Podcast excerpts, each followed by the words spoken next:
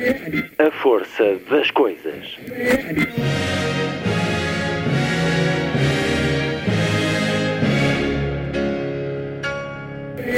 Welcome to the 109th last night of the proms.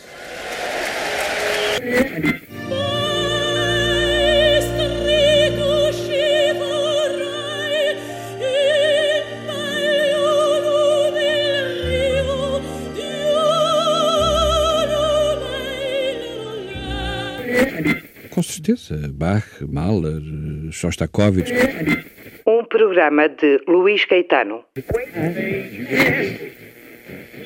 12.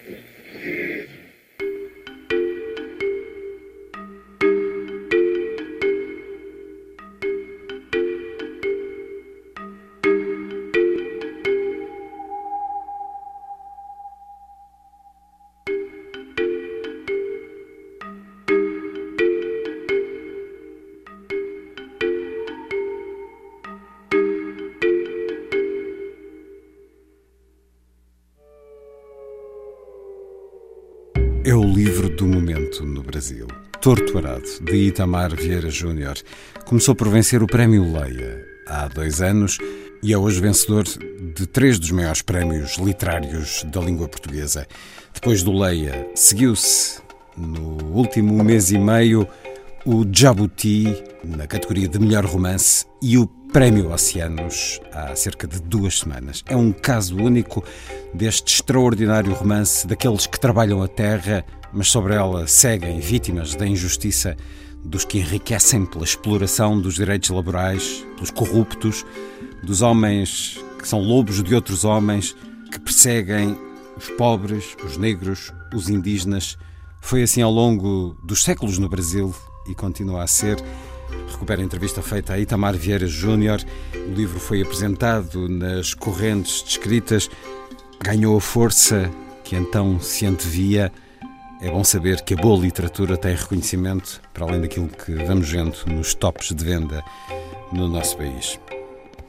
Depois, assinalou a edição do livro Um Armário Cheio de Sombra, do espanhol António Gamoneda, com a chancela Minotauro.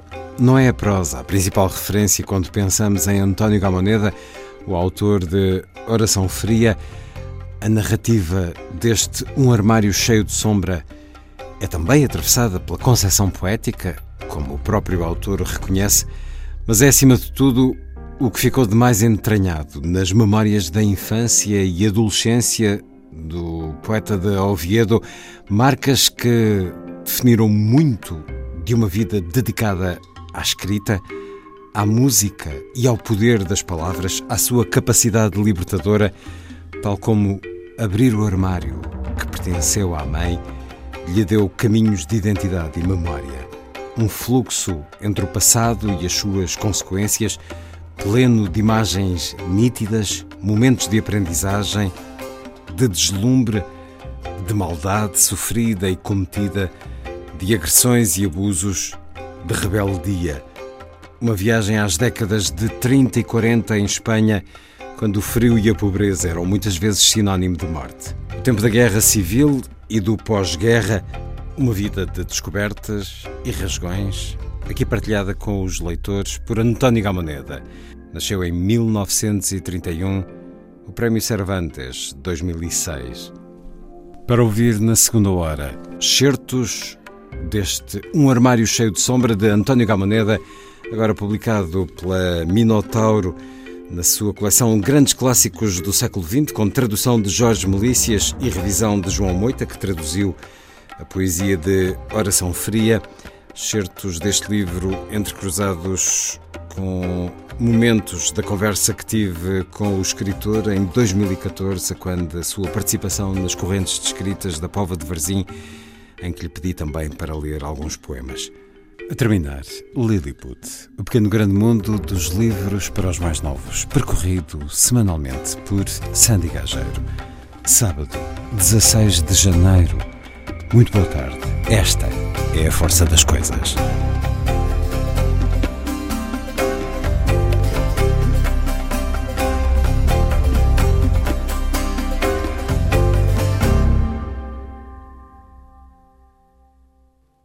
A Chegada dos Candangos, a Sinfonia da Alvorada, de António Carlos Jobim.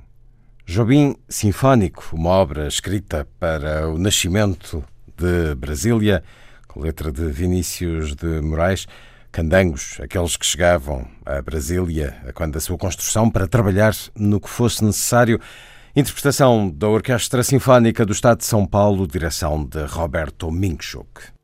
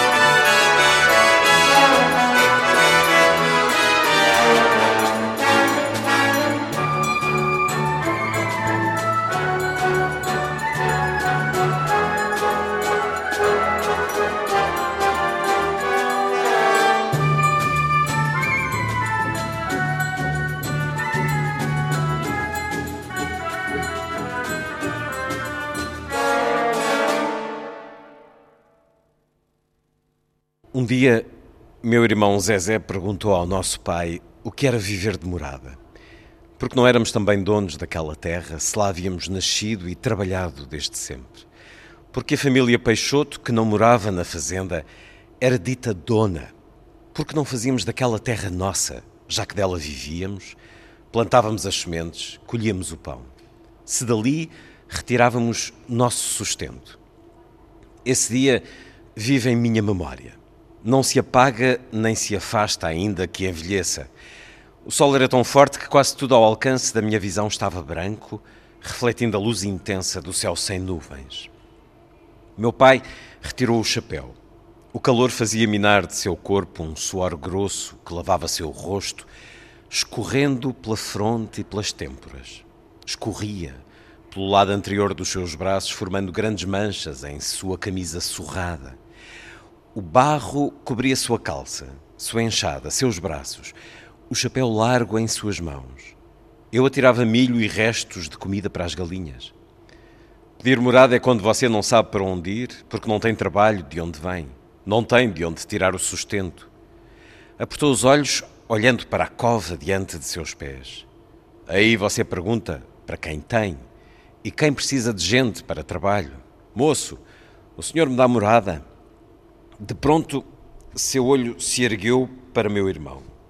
Trabalhe mais e pense menos. Seu olho não deve crescer para o que não é seu. Apoiou a enxada em pé no solo, segurando a ponta do seu cabo com um dos braços.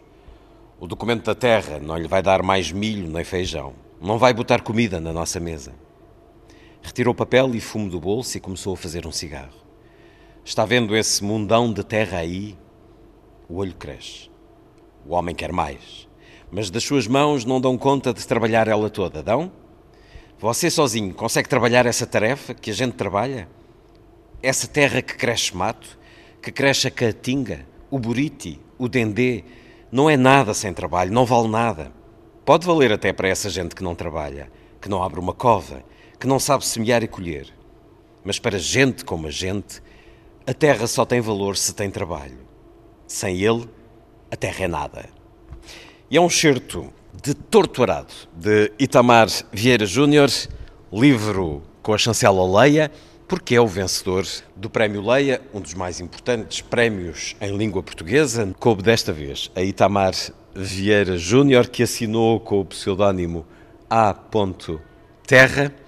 É a voz da terra e daqueles que a trabalham, e a terra a quem a trabalha é também uma determinação da história portuguesa, mas é muito da história brasileira e é dessa história, destes sem terra, destes que continuam a sofrer ainda hoje pela posse a que o tempo e o trabalho lhes deu direito, que vamos conversar. Bem-vindo à Antena 2, Itamar Vieira Júnior. Parabéns por este prémio. Para que tempo, para que anos nos leva o seu romance? É, eu gostaria muito, Luiz Caetano, de dizer que Torto Arado é um romance datado sobre um determinado período no Brasil, mas é uma história muito atual, é uma história dos nossos dias. Embora haja história de como essas famílias migraram para essa fazenda e como se deu a, a vivência dela nessas terras, é, é, um romance que terminaria nos dias de hoje. Ou seja, é uma história em que, que mostra que a violência no campo está ma muito mais presente no Brasil. Ela permanece, ela, ela está em evidência agora com esta presidência de Bolsonaro. É um romance que nos apresenta Belonísia e Bibiana, são as duas irmãs criadas para nos relatar essa história. Depois temos também Zeca Chapéu Grande, o pai, um homem capaz de curar com a sabedoria da tradição e com uma história feita também de misticismo. E temos Severino, ou Severo, o homem que representa aqui muitos dos que caíram no chão assassinados por terem defendido a causa dos eh, sem terra. Este é um romance da mulher nordestina, muito marcadamente dessa mulher que o Itamar terá conhecido em gente da sua família ou que viveu à sua volta. Converso com o autor nascido em 1979, formado em Geografia, doutorado em Estudos Étnicos e eh, os eh, quilombola são uma etnia, mas é uma etnia Sim. feita da feita à força, ou seja, é uma etnia não propriamente genética, mas da força da história? Sim.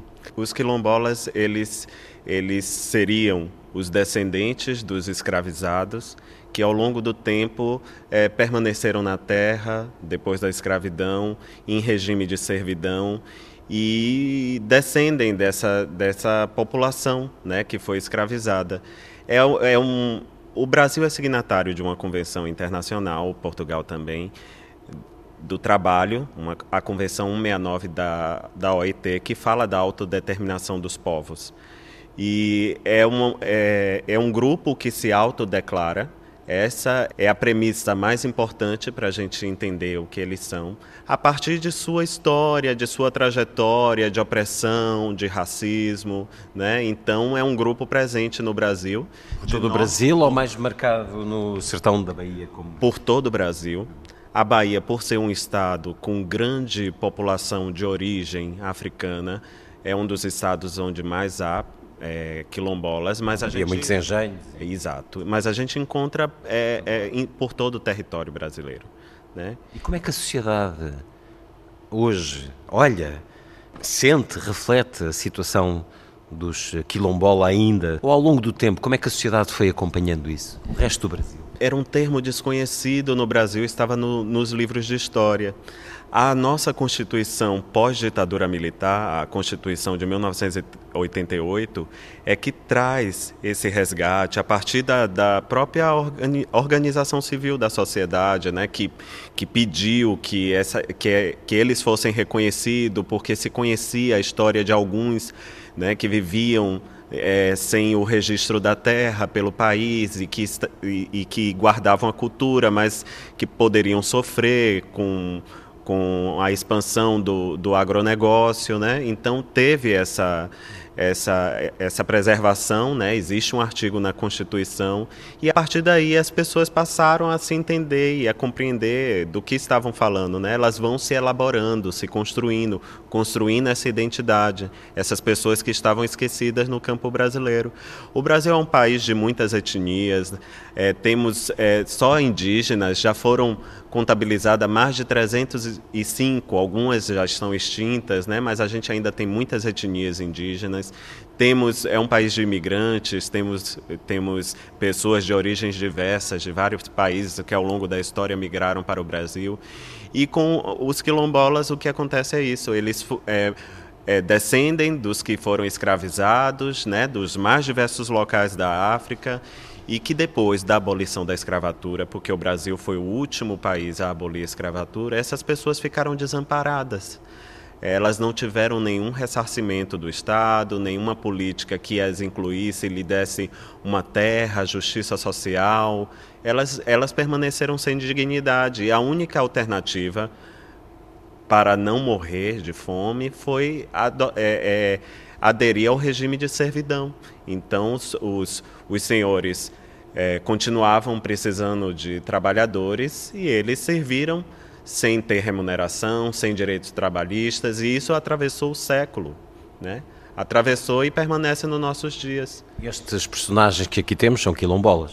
Sim, são quilombolas. E nós uh, percebemos... Mas isso não é fundamental no claro, começo, claro, né? Porque ele, nem eles se reconhecem dessa forma. Eu quis retratar um pouco é, como é que se dá essa, essa identificação, como eles passam a se identificar, porque o mais importante é o que os une, que seria o sofrimento, a história de vida, né? essa situação incerta de sem terra, de não ter o documento da terra, de poder sair da terra a qualquer momento, né? que chega um proprietário dizendo que é dono e não ter para onde ir. Isso é que era o mais importante. E tanto é que a, a, a, eles se revelam quilombola apenas no final, quando uma pessoa sai da comunidade, vai estudar e, e, tem contato com outros grupos e diz: Não, nós também descendemos dessas pessoas, essa é nossa história. Por mais que esteja esquecida até o momento, né, a gente resgata isso, porque a, a, a Salu conta que a igreja chegou lá na terra onde ela estava e disseram que eles eram os escravos do bom Jesus. E, e, alguém contou uma história de um escravo, né, que teve uma avó, uma bisavó escrava. E aí eles vão se identificando. Criando laços por todo o Brasil. Sim. Muitos dos, do movimento sem terra eram e são quilombolas? Uma parte. Os conflitos agrários no Brasil é uma coisa muito complexa uhum. e muito grande. A grande maioria não é de quilombolas, são pessoas que, que não têm acesso à terra, simplesmente, mas não se identificam como quilombolas. Né? E aí a gente tem grandes movimentos no Brasil, movimentos que existem há mais de 30 anos, como o Movimento dos Sem Terra, que tem uma história importante né, em prol da reforma agrária, e a reforma agrária que foi feita de forma incipiente nas últimas décadas, mesmo sendo pequena, foi muito pelo esforço da sociedade civil em pressionar o Estado brasileiro para que se distribuísse terra para a população. Os quilombolas é uma das variantes desse sem terra. Assim são, tem... são uh, diferentes grupos unidos. São diferentes grupos unidos. E, e é importante dizer que é, esses grupos, é, por exemplo, os quilombolas, eles existem em vários países da América Latina, com outras denominações. Na Colômbia e no Peru são os cimarrones, no Suriname os marrons e na América Central a gente tem outras etnias que têm a mesma história, a mesma trajetória que, que esses quilombolas brasileiros, né? pessoas que permaneceram e, e, não têm direito ao território, né? viveram em, em, regime de servidão e que hoje lutam pela regularização dos seus territórios. Tanto que tem, é, a Colômbia mesmo tem a Lei 70 que trata disso, né? da regularização do, dos palenques é, cimarrones. E outros países também têm leis muito parecidas, e o Brasil tem a Constituição de 88, que só foi regulamentada por um decreto do ex-presidente Lula em 2003, e a partir daí, só em 2003, é que o Estado começou a regularizar a situação desses, desses quilombolas no país. E hoje sabe-se que existem mais de 3 mil comunidades pelo país, e é uma população grande e pouco foi feito ainda pela regularização desses territórios. Apesar dessa história ter já bem mais de um século, nós em Portugal há muito que não ouvimos falar dos sem terra. Há coisas que de facto o, o oceano nos afasta, apesar de tanto em comum e de tanto apregoarmos as coisas em comum.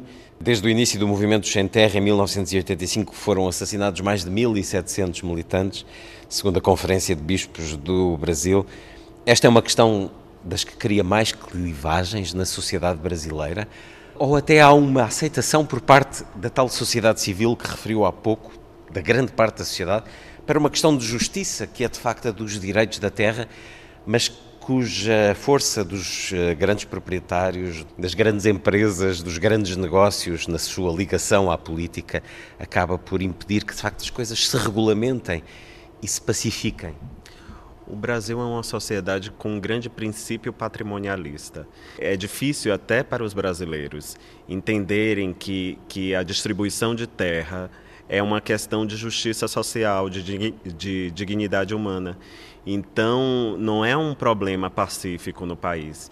E esse é um dos, grandes, dos nossos grandes problemas sociais, porque essas pessoas, quando não encontram terra e trabalho em, em seus locais de origem, migram para as cidades e vão viver em condições subhumanas nas favelas, muitas vezes são aliciadas pelo crime organizado, né? são vítimas desses, desses crimes também, porque vivem nas periferias, que é uma situação muito complexa, onde a lei parece não existir né, onde parece existir a pena de morte, porque eles são mortos muitas vezes em conflitos com policiais. Então, eu vejo esse como um dos problemas é, é, estruturais do país, basilar.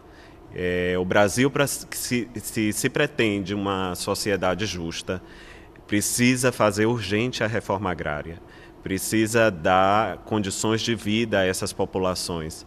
E a reforma agrária é uma questão, mas a gente também tem problemas graves como a reforma urbana. Assim como existem pessoas sem terras no campo brasileiro, existem as pessoas sem casa na cidade. Né? E tem, um, tem é, o, assassinato da vereadora Marielle Franco teve grande repercussão fora do Brasil. E uma das, das causas aparentes da morte dela tem a ver com a regularização de terras numa zona do, do oeste do Rio de Janeiro, que contrariava interesses de, de milicianos. Então, é, essa é uma questão que o Brasil precisa enfrentar. Sem isso, eu duvido que o país possa, possa é, é, se consolidar como um lugar de direitos humanos, de dignidade humana. Por que é que isso não aconteceu durante os mandatos de Lula e Dilma, que tinham um olhar muito favorável a essa regulação? Eu creio que para eles poderem governar, para ter governabilidade, eles precisaram compor também com esses setores que são muito fortes no Congresso Nacional. Quando diz compor, é ceder? Ceder. Eles tiveram que ceder à bancada ruralista, inclusive tiveram ruralistas em seus governos, e existia um conflito de interesses ali. Claro que quem trabalhava no Estado estava mediando isso, né? E, e, e mesmo com, com todo, toda essa, essa questão, essa complexidade, é, houve muitos avanços se compararmos com o governo anterior e o governo posterior. Como disse há pouco, houve é. a tal regulação daquilo que a Constituição já dizia, a de 88. O problema agora é que a prática está já a sofrer um revés. A sociedade brasileira votou num homem que disse o que disse sobre as etnias, sobre os indígenas, sobre as minorias. A delimitação das terras passou para o Ministério da Agricultura e Bolsonaro diz que uh, não está disposto a ceder nem mais nem as que já foram dadas aos indígenas. Isto pode levar a quê? O que eu vejo é que há já um, um, um aumento desses conflitos. Né? Se compararmos o que ocorreu em 2017 pouco após o, o impeachment da Dilma Rousseff, é, houve uma explosão de, de mortes no campo, quase que dobrou. Né? Foram 71 pessoas assassinadas é, no ano de 2017 por questões relacionadas à terra. Então, isso é um crescente. Quase sempre a gente tem notícias de conflitos que estão é, surgindo em, em vários locais. É, e, muito, e diz muito respeito a essa inércia do Estado. O Estado não tem feito política para essas pessoas, não tem executado nem o que está escrito, nem o que está na, na, Constituição, nem, nem o que está no decreto do presidente que regularizava, nem mesmo a reforma agrária vem ocorrendo, porque essas políticas contrariam interesses de setores da sociedade que hoje estão no poder. Né? E que não querem ver isso acontecer, acham que é privilégio, para minorias e tem uma visão muito patrimonialista, acha que a terra pertence àqueles que de fato compraram, que tiveram dinheiro para comprar, mesmo que não produzam ali, mesmo contrariando a Constituição. E assim permanecem. Eu não vejo interesse de ninguém é, que está no poder hoje em reverter essa situação. O discurso, muito pelo contrário, o Bolsonaro ele não enganou ninguém, porque desde a campanha ele já diz o que ele pensa sobre isso, né? o que ele pensa sobre o campo.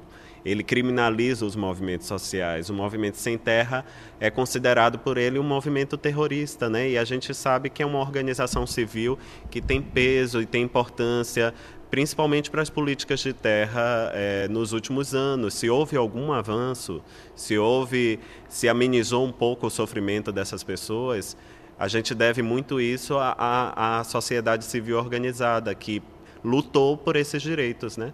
Pôde organizar as demandas desses trabalhadores rurais, a demanda da população rural e, e, e forçar a criação de, de, políticas públicas. Eu não vejo nada disso nesse governo, não vejo. A sociedade está ainda impactada, traumatizada com o que aconteceu. Então, portanto, nesse momento está desorganizada. Eu não sei, eu acho que é um momento também e assim, eu vejo assim como existe o governo, mas eu vejo que as pessoas vão se organizar, eu tenho um otimismo em relação a isso, e que vão tentar impedir certos retrocessos. Mas de imediato, o, o que paira é uma insegurança, que essas mortes no campo podem aumentar. O Rio de Sangue, que é um personagem, sim, de certa sim. forma, do seu livro, ou que é uma imagem, e este seu livro foi escrito antes de Bolsonaro se candidatar à presidência. O livro começou antes da destituição de Dilma. No momento da destituição de Dilma, eu já estava trabalhando nesse livro. Já antecipava qualquer coisa? Já, mas eu não fazia ideia do que aconteceria com, com as pessoas de lá para cá, né? principalmente com essas populações que estão retratadas na, na obra. E mesmo no governo Dilma e no governo Lula, a gente tinha assassinatos de liderança. Essa questão sempre foi muito delicada no Brasil e já era uma coisa que me inquietava muito e eu queria falar sobre isso de alguma forma. Mas de lá para cá o que ficou foi um grande. Um, um, estamos ainda perplexos, né? Porque não imaginávamos tamanho retrocesso. E perplexos porque estamos aqui a falar de democracia. Como acabou de dizer Itamar Vieira Júnior, ele disse ao que vinha: o leito desse rio de sangue estava ali, aberto. Presumo que esse estado de perplexidade seja natural. Não lhe vou perguntar o que é que virá a seguir, porque não faz ideia. O que sinto é que este livro é um grande romance da coragem e da determinação da luta pela justiça destes sem terra, destes quilombolos, deste povo brasileiro que está em todo o lado do país, como disse, e que estará já uh, ligado a tantas famílias, porque as pessoas se vão relacionando. Gostaria que fosse um livro de combate, de inspiração, de luta.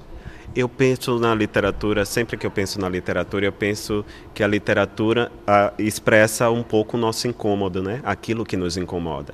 Eu vejo, observo o trabalho dos escritores e, e, e, e vejo que as obras elas tendem a, a, a abarcar esse incômodo que nos aquilo que nos incomoda. E eu gostaria muito, porque escrever essa história para mim foi incômoda. Saber que ainda existe isso, que ainda existe violência no campo, que existe violência contra a mulher, que existe muita injustiça. E seria muito bom saber que o leitor também se envolveu e que percebeu essas injustiças. A literatura é uma das formas mais, mais interessantes de você criar empatia, né? de você adentrar é, determinado personagem, de você sentir aquelas vidas. Então, para mim, seria muito bom se o leitor também é, é, encontrasse isso. Vamos ler um pouco mais deste seu romance de aqueles que não têm voz. E aqui, literalmente, a questão da voz põe-se numa das eh, personagens, numa destas eh, duas irmãs, que há de perceber mais tarde que o som do mundo é a sua voz, e isso é uma das imagens mais belas deste romance de Itamar Vieira Júnior, Torturado mais um certo. Me lembro de ter ouvido os médicos falarem que teria dificuldade para falar e me alimentar, que teria que voltar sempre à cidade para ser acompanhada, fazer exercícios de fala. Mas não seria possível, não havia como deixar a Água Negra. Morávamos distante, não haveria maneira de nos deslocarmos por tantas léguas com tanta frequência. No hospital da cidade mais próxima não havia médico que soubesse fazer o tratamento. Por isso me calei. Passado muito tempo, Resolvi tentar falar porque estava sozinha, me embrenhando na mesma vereda que Dona Ana costumava entrar. Ainda recordo da palavra que escolhi: arado. Me deleitava vendo meu pai conduzindo o arado velho da fazenda, carregado pelo boi, rasgando a terra para depois lançar grãos de arroz em torrões marrons e vermelhos revolvidos. Gostava do som redondo, fácil e ruidoso que tinha ao ser enunciado: Vou trabalhar no arado, vou arar a terra. Seria bom ter um arado novo. Esse arado está troncho e velho. O som que deixou minha boca era uma aberração, uma desordem, como se no lugar do pedaço perdido da língua tivesse um ovo quente. Era um arado torto, deformado, que penetrava a terra de tal forma a deixá-la infértil, destruída, dilacerada. Tentei outras vezes, sozinha, dizer a mesma palavra e depois outras, tentar restituir a fala ao meu corpo, para ser a Belonísia de antes, mas logo me vi impelida a desistir. Pode, em algumas coisas, esta personagem desistir, mas noutras não o faz, certamente. Eu já o disse há pouco, este é um grande romance da mulher, em particular da mulher nordestina, Itamar Vieira Júnior inevitavelmente é um romance com personagens femininas, porque essa é a realidade desses grupos, dessas comunidades no interior do Brasil. Os homens, por exemplo, no sertão do Nordeste, muitas vezes eles ainda precisam migrar no período da estiagem ou por falta de terra para trabalhar em outros estados, né? para trabalhar no corte da cana, no sul e no sudeste, na colheita do café. E as mulheres permanecem nessas áreas, elas assumem a terra, assumem o protagonismo, assumem a liderança. Então, para mim, era quase que inevitável falar sobre ela. Da mesma forma que, que eu vi as mulheres na minha família também é, assumirem os papéis, os homens quase eram figuras pálidas perto delas, né? porque elas tinham protagonismo, elas tinham a força para o trabalho, para criar os filhos e para fazer é, a família seguir, crescer. Mesmo dentro de casa, mesmo com o homem presente, elas têm uma voz de influência. Não é de influência, é de autoridade. De autoridade, uma voz muito ativa. O que é um paradoxo, porque a sociedade brasileira é extremamente patriarcal. Né? E como é que as mulheres conseguem adentrar né, nesse romper essas barreiras, né, esses, esses grilhões e, e se firmarem como como lideranças né, de uma família, lideranças de um grupo, lideranças políticas. Né? Então, para mim, foi, foi inevitável falar que, que as protagonistas fossem mulheres, as, as principais fossem mulheres, porque é assim. Há mulheres aqui muito especiais, personagens muito especiais, que nem, nem são exclusivos eh, das mulheres. Quem são os encantados? Itamar Vieira Júnior. Os encantados seriam é, espíritos, entidades que vivem entre essas pessoas porque elas creem nisso, né? É, o vivem livro... nas, em algumas pessoas. Vivem fora, são forças da natureza e vivem e são incorporadas por ela nos momentos relevantes. Isso é, é próprio da, das religiões de, de, matriz, de matrizes africanas que existem no estado da Bahia, e são muitas, né? E é, uma, é, um, é um recurso que eles ainda entendem que eles ainda utilizam, embora esteja no esquecimento, e o livro fala um pouco disso, né? Porque tem uma personagem que surge lá ao final e ela diz que está sendo esquecida e que ela não quer ser esquecida, porque esquecer isso é esquecer a história, a trajetória de sofrimento, né? A trajetória de luta. Ela seria um, um personagem amplo que que guarda toda a memória da história, porque só seria possível entender essas injustiças se tivéssemos um, um panorama da história de como entender que essas é, como entender as injustiças quando surgiram. Cada comunidade havia sempre alguém sinalizado como essa pessoa, como um curador, esse encantado, esse xamã, certamente. Esse xamã. E isso nessa região em específico, onde existe, onde o romance se passa, era uma coisa muito comum. É, não existia médico né, para atender a população. A forte presença de, de pessoas descendentes de escravizados que trouxeram essas religiões animistas da África, e isso era uma forma de resistir, de não deixar morrer tudo que ficou do outro lado do oceano, né? permanecer essa cultura na, na, na Bahia, na, no Brasil. E assim eles é, é, permanecem lá, e é uma coisa que se passou de geração em geração. E, é, e, são personagens muito interessantes, esses encantados, né? Eles poderiam ser chamados em outro lugar do Brasil de espírito, de orixás, de de outras coisas, né? As religiões, porque há uma mistura no Brasil e principalmente no universo rural do catolicismo, porque você tem os santos católicos, das religiões de matrizes africanas, o candomblé, a umbanda, das religiões xamânicas que tem mais a ver com indígenas, com os caboclos, né? E as pessoas se misturam, não, não há fronteiras entre isso. Então surge essa coisa mística, mágica, que explica muita coisa sobre eles.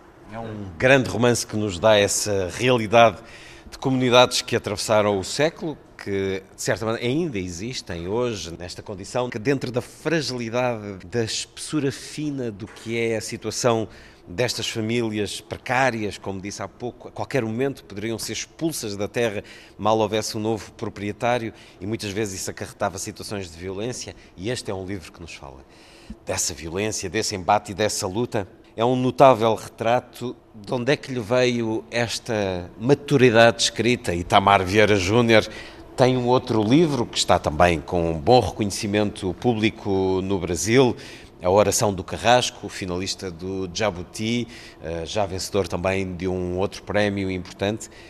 E este romance, Torturado, como é que foi a sua vida de escritor até agora para aos 39 anos ter escrito este romance? Essa história me acompanha há muito tempo. Quando eu era adolescente, tinha por volta dos 16 anos, e eu estava mergulhado na literatura regionalista brasileira, morava na cidade, mas essa, essa questão do campo me intrigava desde esse momento. E é interessante que eu pensei a história dessas duas irmãs e do pai nesse momento, há mais de 20 anos, e comecei a escrever essa história naquele instante. Mas ainda bem, eu não tinha maturidade para isso. Essas páginas se perderam depois. Se perderam mesmo, porque vi, mudávamos de casa e terminou se perdendo, ainda bem. Porque eu, eu acho que minha vida, nos últimos dez anos, acompanhando essas, essas populações, me permitiu é, ter a maturidade para retratar esse universo que eu queria retratar. Né? A única coisa que permaneceu foi o título de, desses anos para cá. Era esse título que eu havia resgatado lá do passado, que era uma coisa que. que Tinha ouvido alguém? Eu, foi um, roman, foi um, um poema do Tomás Antônio Gonzaga, o Marília de Dirceu, que me impactou muito e trazia essa expressão torto arado. E eu fiquei muito marcado, tanto que quando eu, é, é, essa segunda escrita do romance, já mais recente, né? E, quando eu comecei não tinha ainda esse título. Mas aí, em determinado momento da história, eu disse: não, esse livro é aquele livro que eu comecei a escrever há 20 anos. É ele, o título é esse, é o que melhor retrata o que, o que está aqui. E o título retornou. É, é tão impressionante isso, né? Porque eu nunca imaginei que que o livro pudesse chegar tão longe, atravessou o oceano, chegou a Portugal e despertou esse interesse e recebeu um prêmio que tem essa chancela. É um júri de notáveis, né? São os melhores da nossa língua. que do momento em que recebeu o telefonema de Manuel Alegre e Tamar Vieira. Eu estava, meu pai estava hospitalizado e, e era o meu dia de ficar acompanhar ele no hospital. E eu estava no caminho, era sete horas da manhã no Brasil e aí o telefone tocou, eu vi um número lá, atendi um sotaque muito diferente do outro lado da linha, se identificou como Manuel Alegre, de imediato eu já comecei a tremer. E, e é o lendário telefonema que o Manuel Alegre dá no dia da, da outorga do, do prêmio Leia, né? no dia que se anuncia o vencedor, aliás. E fiquei muito emocionado e passei esse dia com meu pai no hospital, nada mudou mas fiquei ao seu lado atendendo o telefonema, dando entrevista ao pessoal aqui de Portugal. Ele ficou muito feliz com, com esse momento. E foi um dia inesquecível, que eu não esqueço, até hoje eu não esqueci. É um prémio que, obviamente, marca uma vida descrita, poderá dar-lhe mais vitalidade e força para essa vida descrita, mas ela está lá, está neste livro, naquilo que qualquer um de nós pode ler a partir de agora, com o romance Torto Arado. Itamar Vieira Júnior, esta edição de um romance que desejará certamente contribua para que haja a força da justiça, para que sublinhe a coragem e a determinação de milhões de pessoas ao longo de mais de um século que procuram aquilo a que têm direito, a terra a que têm direito num país tão grande que o seu romance que vem na linhagem de outros e de outros grandes autores que também retrataram esta gente, possa ter eh, esse impacto para além de ser um notável trabalho literário pelo qual o felicito. Itamar Vieira Júnior, Tortarado, muito obrigado por ter estado na Rádio Pública Antena 2. Eu agradeço e deixo um abraço para os portugueses e agradeço imensamente essa acolhida que eu e o livro temos recebido aqui. Não imaginava que seria assim, para mim tem sido uma grata surpresa. Itamar Vieira Júnior com Torto Arado, a receber no final de 2020, nas últimas semanas, o prémio Jabuti de melhor romance e o prémio Oceanos. Assim se afirma neste livro com três dos principais prémios para a literatura em língua portuguesa. Daqui a pouco, António Gamoneda, assinalando a edição de Um Armário Cheio de Sombra, com a chancela Minotauro.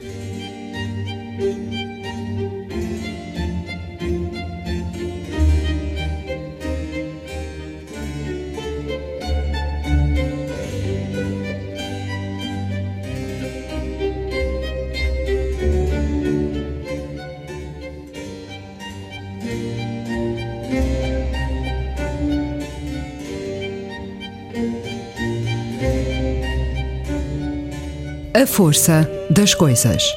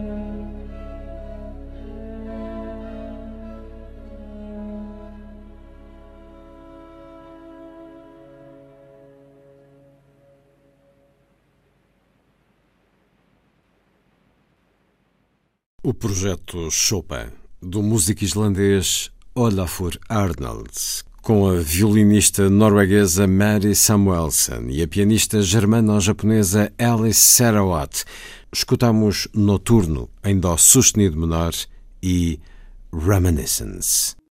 Mi nieta Cecilia, teniendo cuatro años, dijo en una ocasión, la luna sangra en el río.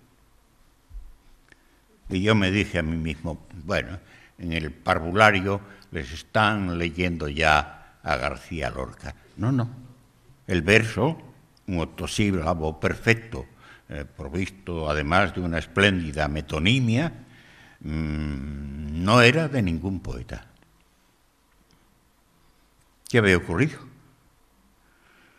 Accidentalmente, porque Cecilia no ha tenido después inclinaciones poéticas, accidentalmente Cecilia, de cuatro años, había hecho poesía, sin voluntad estética, pero había liberado una impregnación rítmica de la palabra mal conocida por ella seguramente, porque eh, sus significados eh, estaría en ella de manera incompleta. Es una casualidad, sí, pero también parece estar, parece que estamos ante un hecho natural, subrayo otra vez, natural, ante un pronunciamiento poético impensado, derivado precisamente de un primitivismo léxico.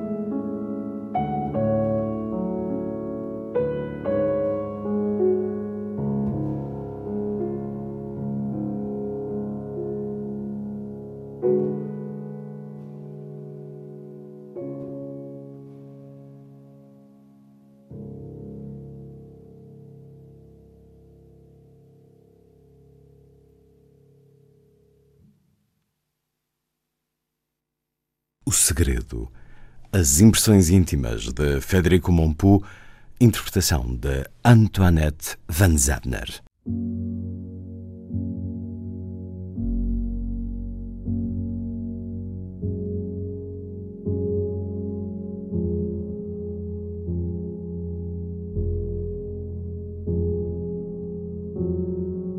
Não sei se a vontade de escrever sobre a minha infância, de escrever a minha infância tem alguma razão de ser. O esquecimento progride em mim e torna-se parte de um silêncio intelectual que fugazmente me proporciona algo parecido com um bem-estar. Um bem-estar vazio. No esquecimento estão as recordações. Dou-me conta de que a minha aprendizagem da velhice não é outra coisa senão a forma que agora adotam em mim o passado e as suas sombras. Há situações e pequenas causas, umas remotas, outras anteriores à minha vida. Todas elas, as segundas também, permanecem no meu pensamento e fazem parte de luzes declinantes ou imóveis. Lembro-me dos pregões, do estilhaçar do vidro ou da louça, do cheiro a trebentina dos móveis e do da cera que não se podia pisar. Vejo montes de esterco, fumegantes e rodeados de neve na proximidade dos estábulos. Ouço o som de gonzos e de lençóis retesados envolvendo corpos. Eu mesmo posso ser um desses corpos. Sinto o cheiro de substâncias suspensas na atmosfera de um quarto onde alguém acaba de morrer. Vejo o halo amarelo de lâmpadas em mesas de cabeceira altas e torneadas e a queda de gotas pretas sobre copos meio cheios de água. Cada gota fará estremecer a água. Chega até mim um sussurro que vem da zona de sombra. É a minha mãe, que vagarosamente conta as gotas.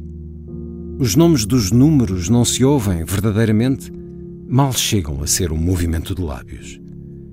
Chegam as dentadas invisíveis do caruncho e o crepitar de células no interior da madeira, o cheiro do leite a ferver e o assobio que produz ao derramar-se sobre as placas ao rubro, sob o ferro a carvão em brasa, seguido de um sobressalto de mulheres. A banca da cozinha e as peças aparafusadas na frente do fogão brilham. Esfregavam-nas com arnito ou pedra pomes moída e posta em folhas de esparto sobre o ferro besuntado. Lembro-me do meu rosto, perdendo-se na profundidade vermelha das caldeiras. O latão limpavam-no com panos embebidos em vinagre e na minúscula maçaneta, maciça e com veios de cardenilho. As mãos da minha mãe eram grandes.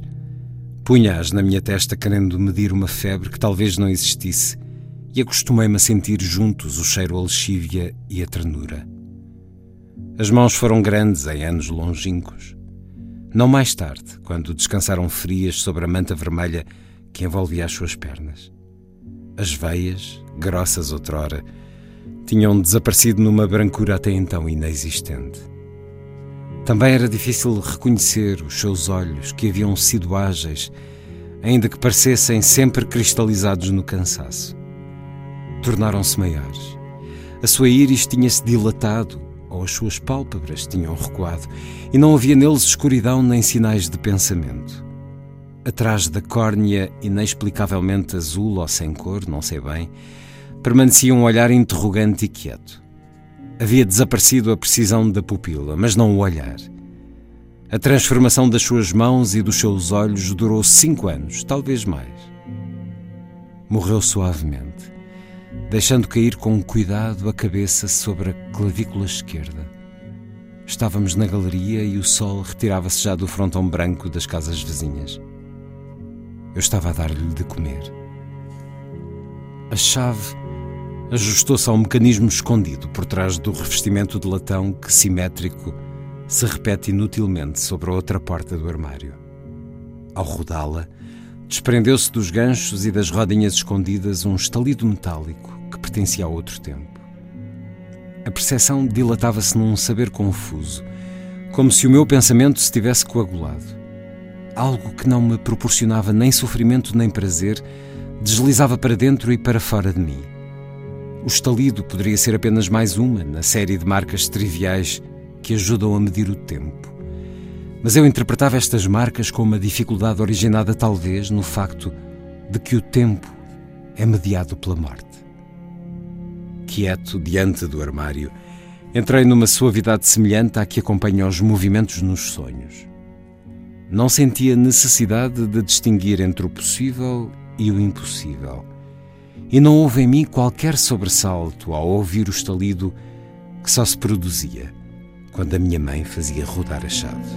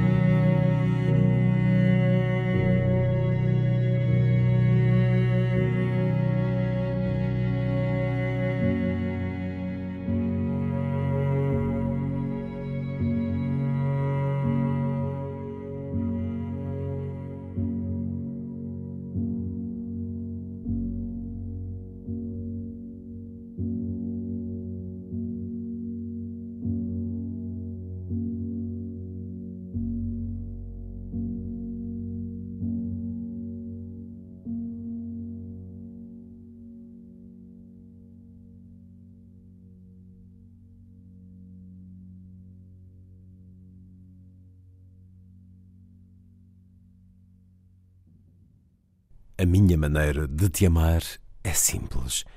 Aperto-te contra mim, como se houvesse um pouco de justiça no meu coração e eu te pudesse dar com o corpo.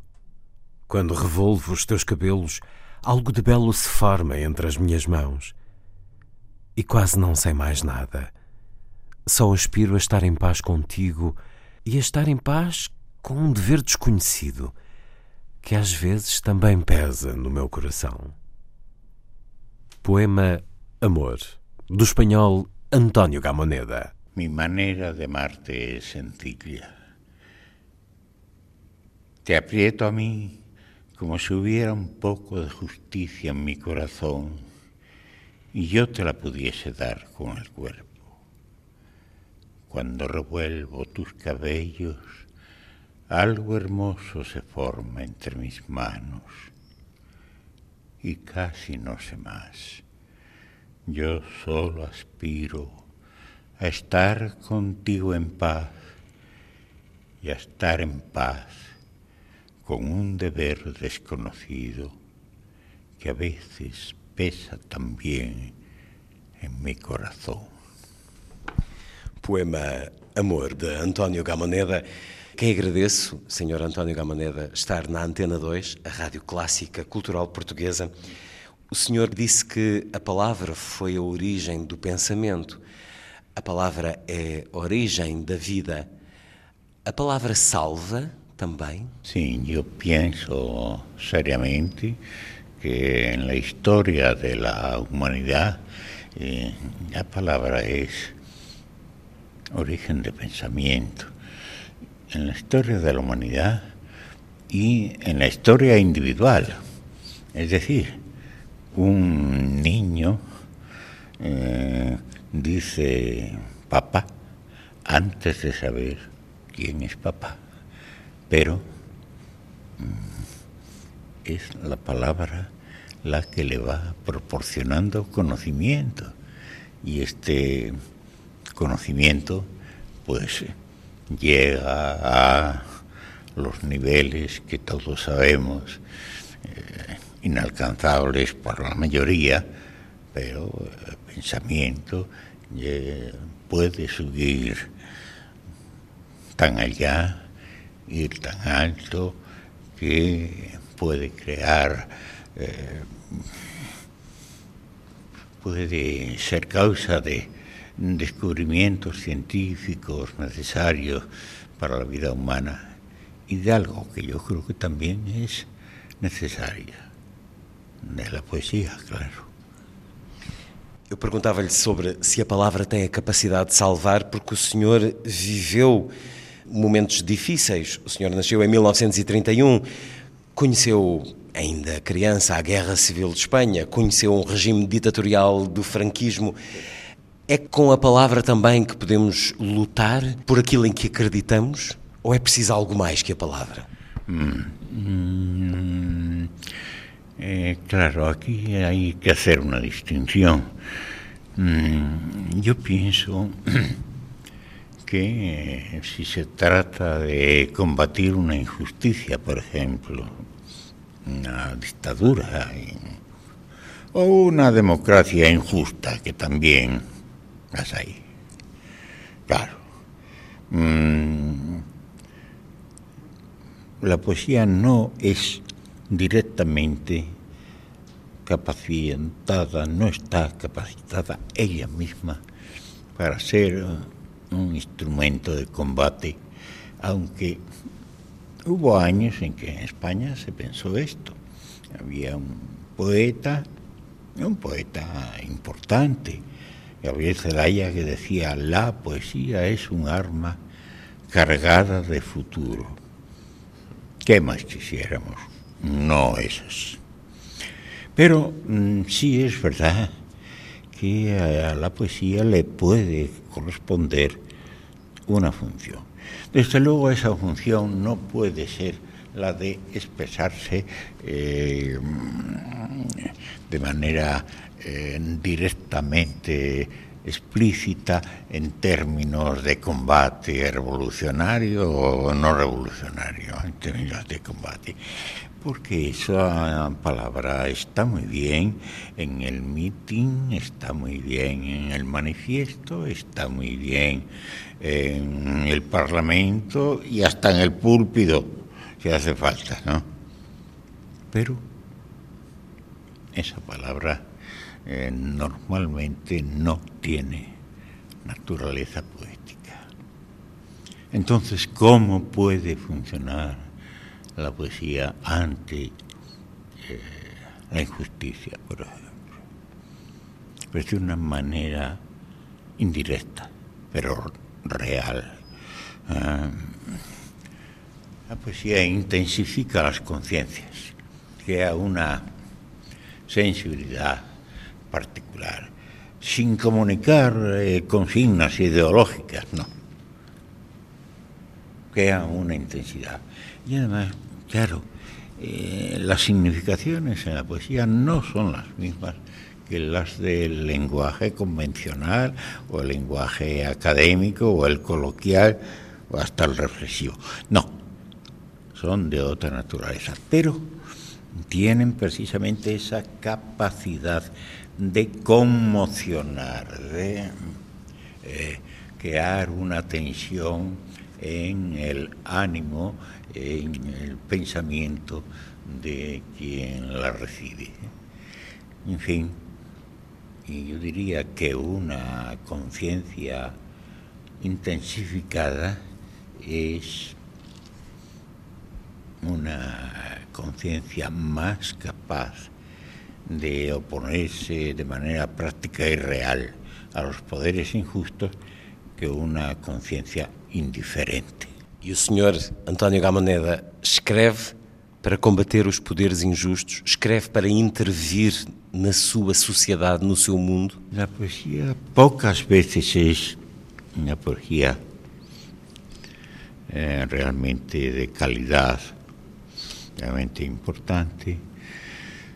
Sí, está hecha de una manera eh, deliberada, si está, si obedece a una planificación, a un proyecto.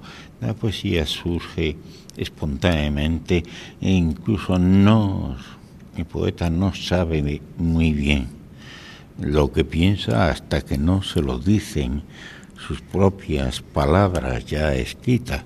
Esto es, no digo que una regla para todos los poetas, pero sí es muy frecuente y yo considero que hasta necesario. Bien, entonces, ¿cómo puede actuar la poesía? ¿Cómo puede ser funcional dentro de o frente a unos poderes injustos y en una situación social de este tipo. No se va a expresar como lo haría en el meeting, tal y como dije antes, en el manifiesto en el Parlamento. ¿Qué, va, ¿Qué ocurre entonces? Pues claro, ese pensamiento impensado, incluso no sabiéndolo muy bien el poeta hasta que no lo reconoce en la palabra ya escrita, claro, obedece a una conciencia, a un pensamiento subyacente, no expresado, no exteriorizado, no evidente incluso para el propio poeta, pero obedece a la que es la forma íntima de su conciencia. Y en este sentido, Mm, es lo que puede transportar la poesía a los efectos de, como decía antes, intensificar otras conciencias. Esa es la función. No creo en otra.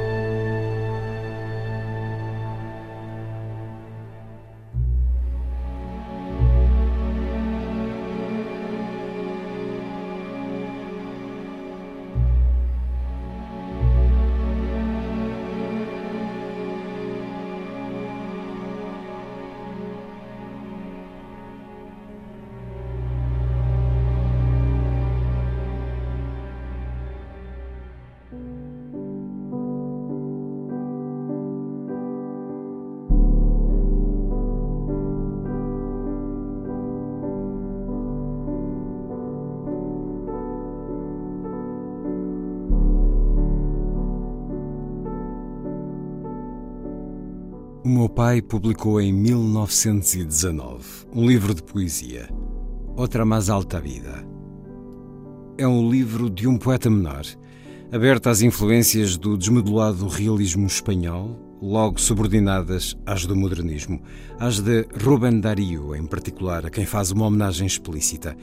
Não lhe faltou alguma veia beckeriana, sendo a sua poesia tributária de umas e de outras tendências, é possível advertir nela algo que, mais do que uma singularidade do pensamento poético, torna visível um tom pessoal. Tinha voz própria, ainda que esta fosse frágil, uma musicalidade melancólica, atravessada por ironias e por alguma comedida negatividade relativa àquilo que julgava o modo generalizado e errôneo de entender nos seus dias a existência. Nem cínico nem estoico perjuro, aquilo que o mundo supõe caro, pois se me olho no seu cristal impuro, tudo fora de mim vejo escuro, tudo dentro de mim vejo claro. Penso que havia correspondências muito concretas entre a postura social e íntima do poeta e as formas de pensar e agir do homem.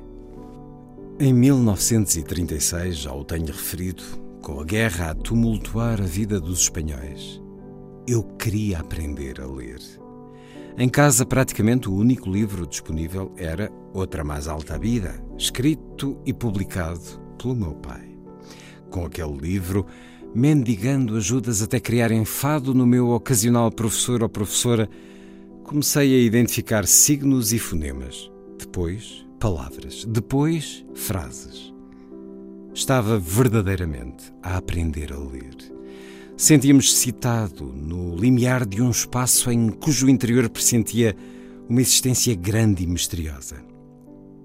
Na minha primeira e intermitente leitura, que não sei por quanto tempo se estendeu, algo se produziu. Essa revelação que se cega às aparições, que marcou a minha vida.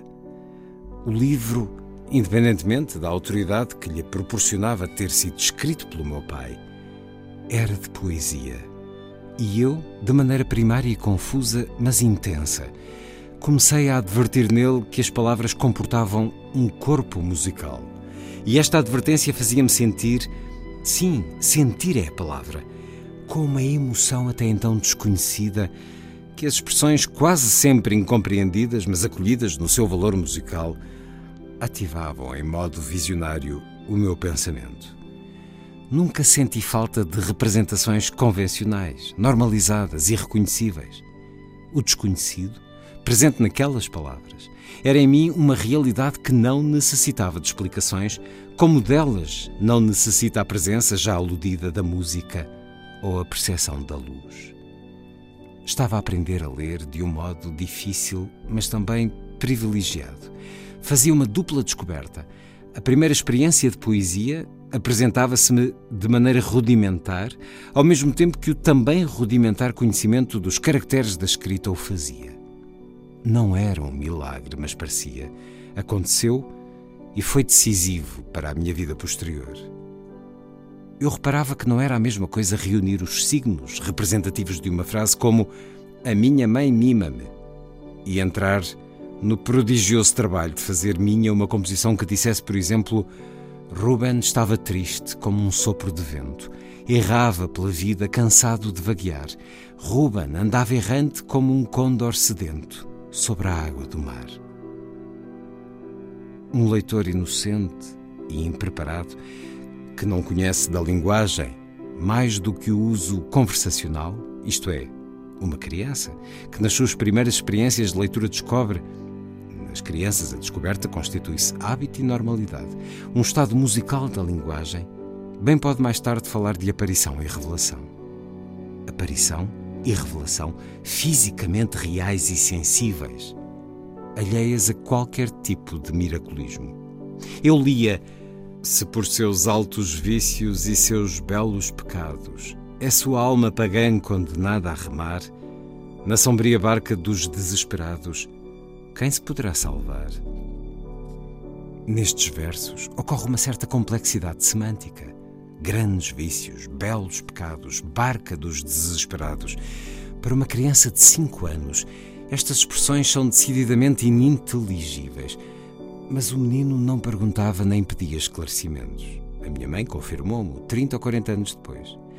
A compreensão padronizada, a significação convencionada eram-lhe desnecessárias, substituídas por uma linguagem instantaneamente entendida na sua música e no seu sentido. Estou a cismar em demasia, a afastar-me excessivamente daquilo que, de uma forma razoável, deve ser um relato. Tentarei justificar-me. A poesia é e está na minha vida. Em certa ocasião, cheguei a dizer que a poesia é a literatura apenas acidentalmente que se trata de uma emanação da existência. Em todo o caso, entende que a poesia não é ficção. Deixo isto dito para aqueles que, não tendo entrado, talvez, na realidade que alberga a verdadeira poesia, a identificam plenariamente com literatura e a ficção. A poesia é, em mim e em muitos outros, naturalmente, um componente da vida. É-o até em termos biológicos a minha tensão arterial sobe em tempos de criação. Não há fantasia nem inclusão do reexame da poesia nas memórias da minha vida.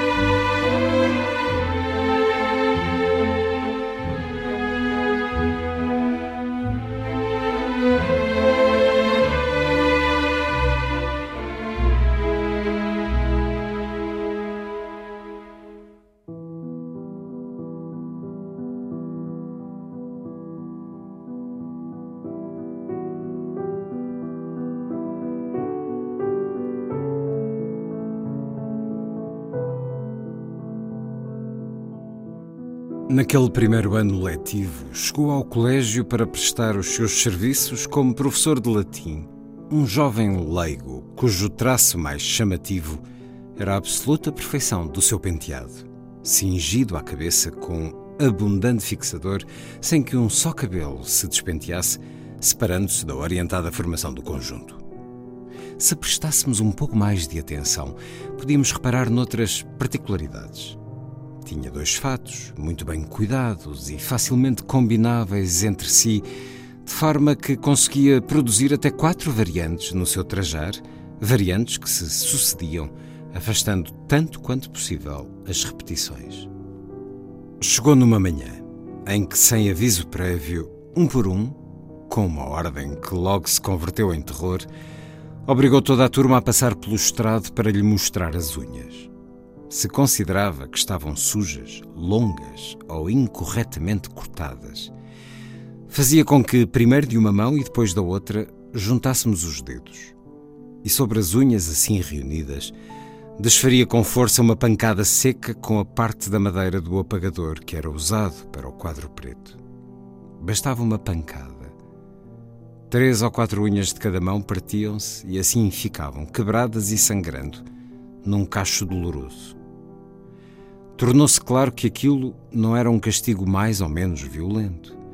Com uma componente sádica, ou sem ela, tratava-se de um exercício de tortura. Eu fui, poucos se salvaram, um dos torturados.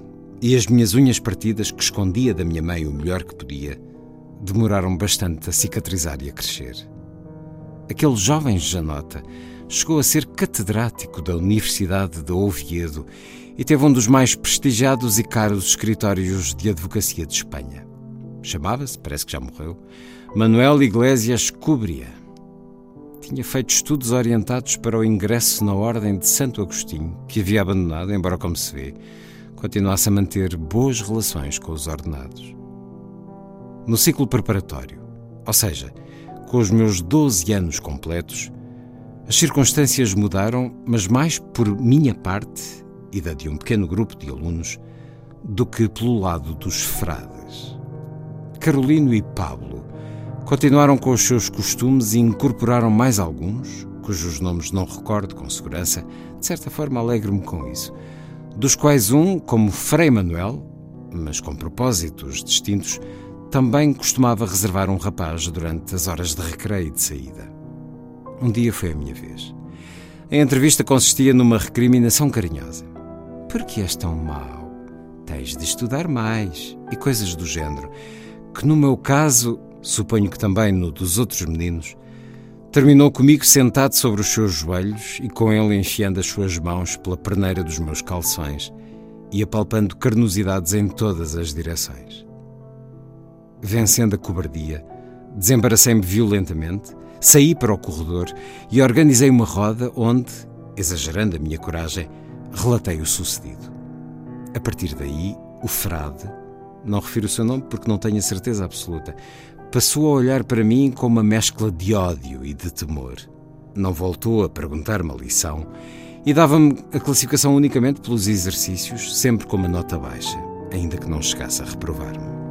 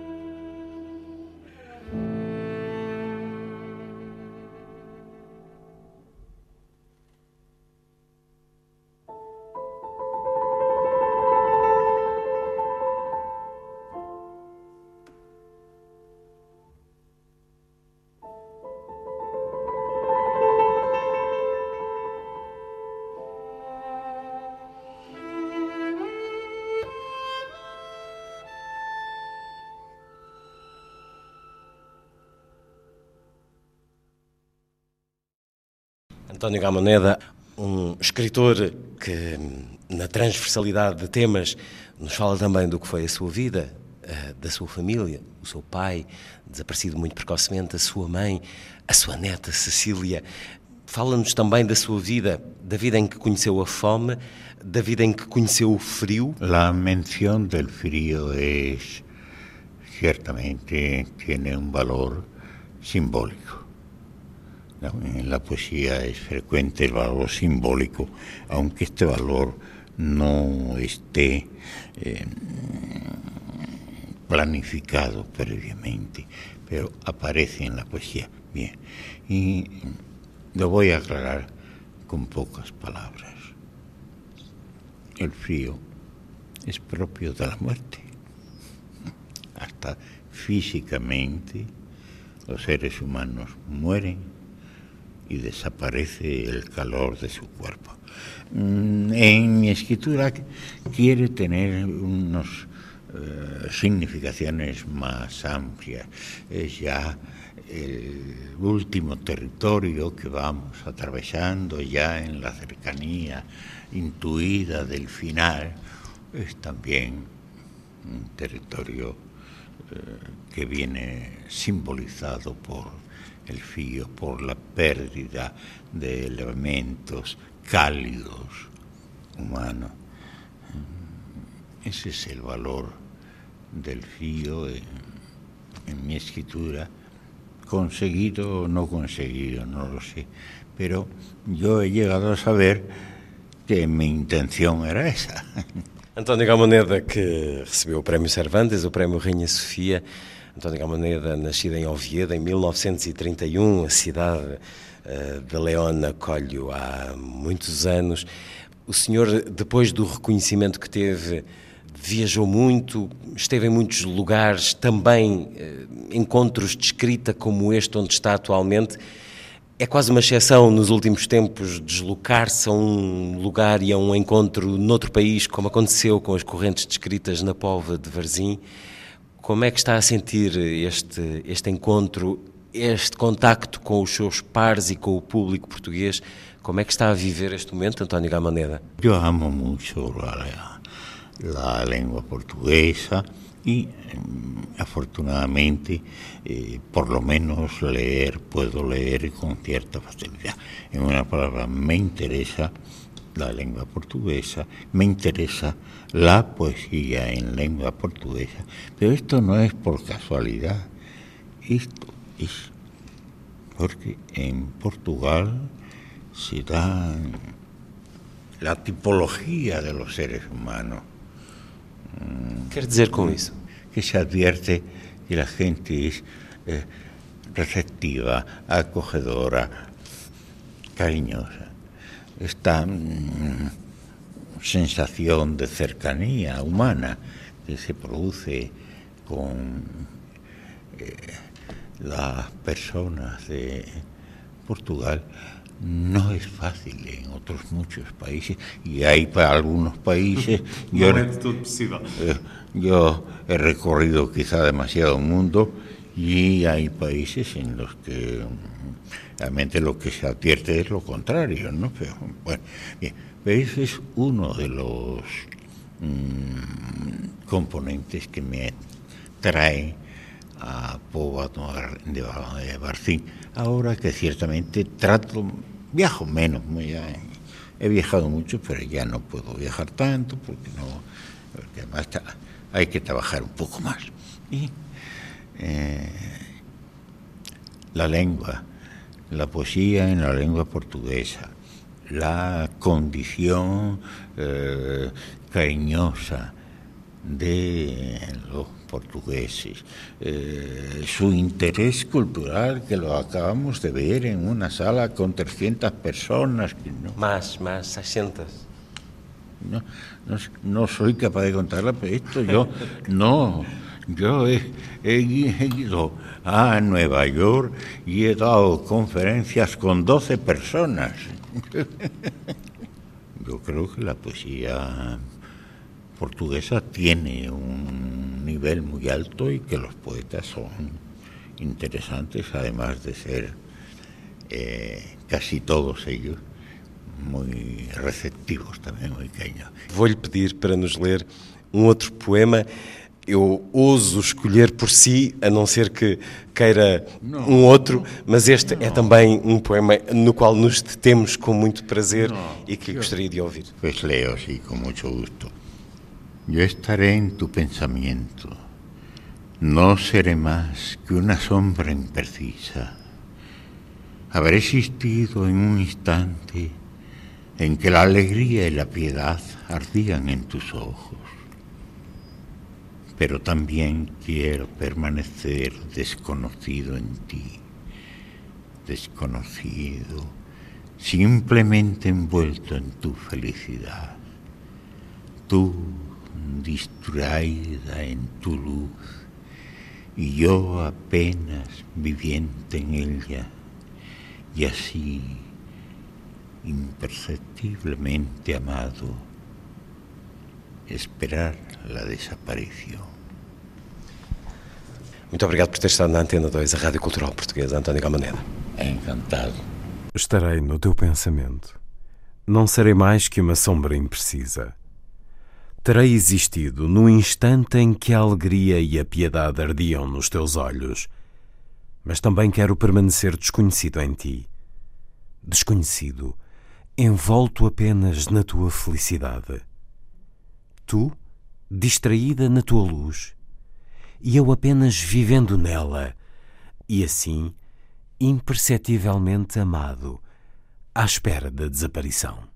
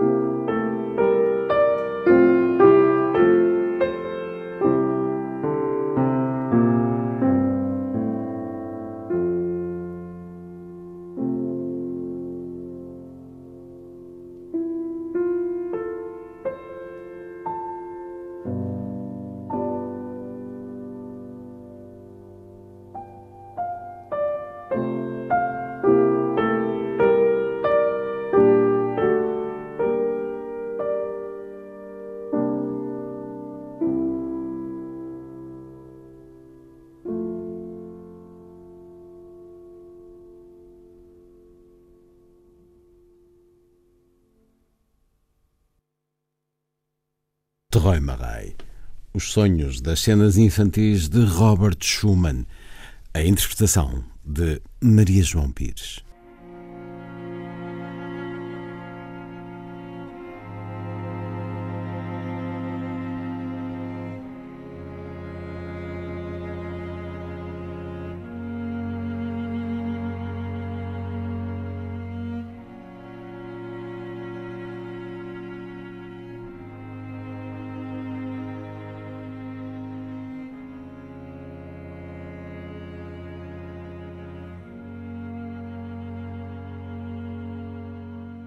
Alguém me alertou para a existência de um livro maravilhoso, intitulado Segunda Antologia Poética, que havia sido publicado há pouco tempo na Coleção Universal e que custava menos de cinco pesetas. A minha mãe havia voltado a dar-me algum dinheiro, mais do que antes, ainda que não fosse muito. Com a pequena quantia no bolso, entrei na Livraria Pastor, a maior entre as poucas que então existiam em León instalada no que devia ser o número um da rua que passou a ser a Avenida de San Marcos e que era então do general San Giorgio, no resto do chão de um velho convento que ali existia. Pedi o livro e recebi um enérgico raspanete do livreiro que me perguntava para que queria eu, na minha idade, para mais, ler um autor da anti-Espanha e que me propunha que adquirisse em troca qualquer um dos títulos de Tiamer Tots, um moralista ultracatólico húngaro, autor de livros que poderiam intitular-se Roven se Casto ou algo parecido. Insistia, mostrou-me diferentes exemplares em que eram obras especialmente indicadas para a juventude. Saí como pude para a rua e não voltei atrás, embora o livreiro me chamasse e tivesse já o livro de Juan Ramón na mão. 300 ou 400 metros mais acima, entrei noutra livraria. Esta pertencia a Eduardo González Pastrana. Isto, soube-o depois, Agostinho Expulso da Ordem, discreto musicólogo e harmonizador de canções populares que tinha criado e dirigia um coro de jovens. Quando fiz o meu pedido, sorriu, tirou o volume da estante e colocou-o nas minhas mãos. Depois disse-me: abre-o numa página qualquer e lê em voz alta. Obedeci e, tremendo, li o melhor que soube o seguinte: O poente invade-me com as suas flores de ouro, enquanto longamente e lento canta o roxinol de todos os meus amores, quase se afogando na minha garganta. Ao ver este ouro no pinhal de breu, lembrei-me de mim tão docemente que era mais doce o pensamento meu do que toda a doçura do poente.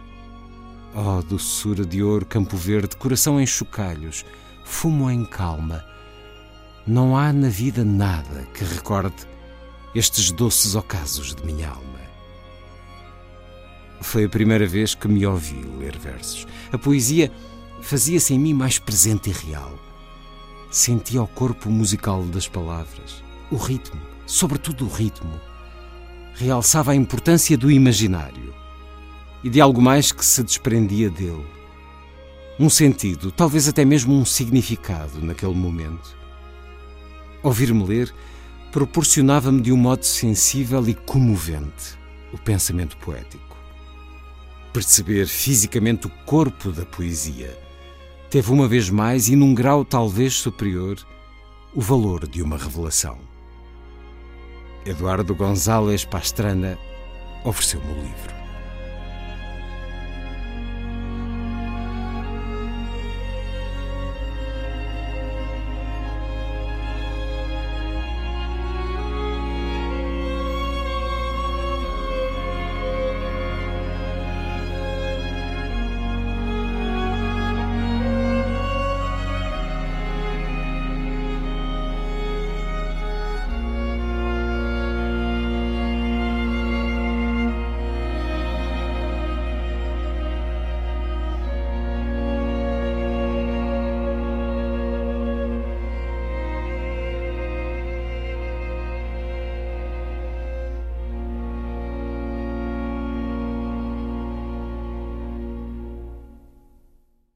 Esta segunda hora da Força das Coisas, dedicada ao poeta espanhol António Gamoneda, a Minotauro acaba de publicar Um Armário Cheio de Sombra, livro de que escutamos vários certos, entrecruzados com momentos da entrevista que tive com o escritor em 2014, quando a sua participação nas correntes descritas.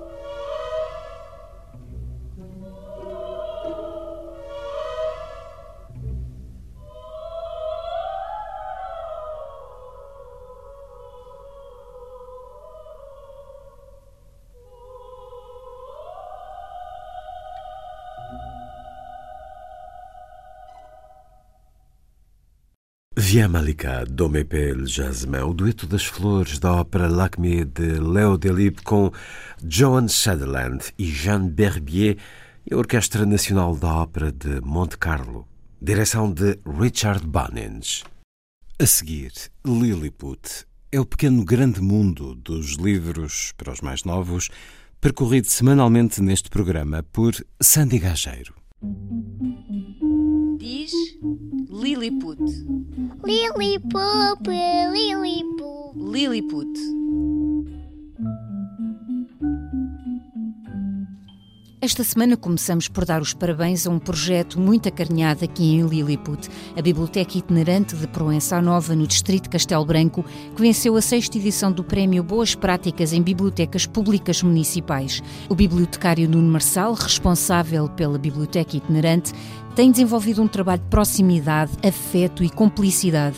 O júri defendeu que o projeto vencedor é diferenciador da comunidade e para a comunidade. Destaca-se pelo serviço fora de portas em zonas de baixa densidade populacional. Se tiverem curiosidade, as suas reflexões e retratos podem ser acompanhados no Facebook e no Instagram com o nome de O Papalagui. Muitos parabéns, Nuno.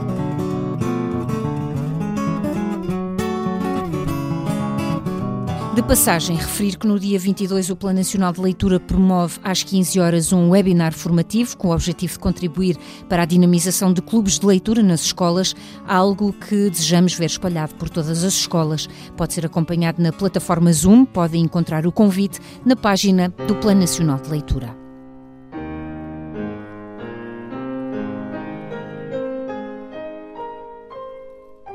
A fechar, a Associação Portuguesa de Educação Musical lançou no dia 15 de novembro o concurso Canção à Espera de Palavras. É dirigido a turmas do terceiro e quarto anos e quinto e sexto anos de escolaridade. O objetivo é fomentar o envolvimento das crianças em projetos artísticos e musicais, como explica aqui Manuel Encarnação. Convidámos então um grande músico e compositor, Mário Baginha, para compor uma canção especial para vocês. Mas essa canção é a tal que ainda não tem palavras. Então organizámos um concurso para ti e para os teus colegas. O objetivo é criarem uma letra para esta canção à espera das vossas palavras.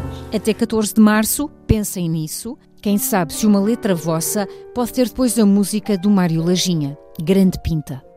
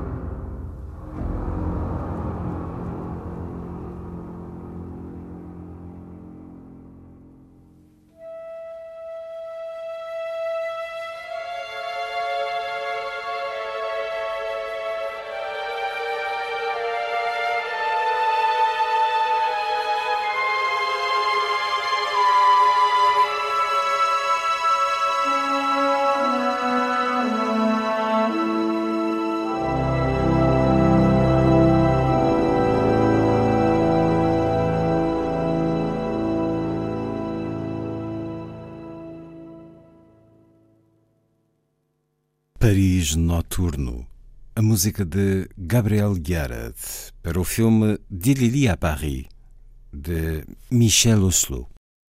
E foi a força das coisas. Assim, obrigado por estar com a rádio. Bom dia, bom fim de semana.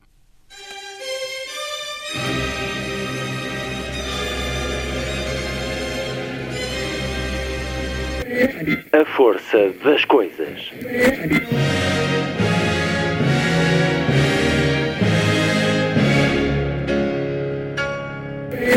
Welcome to the 109th last night of the proms.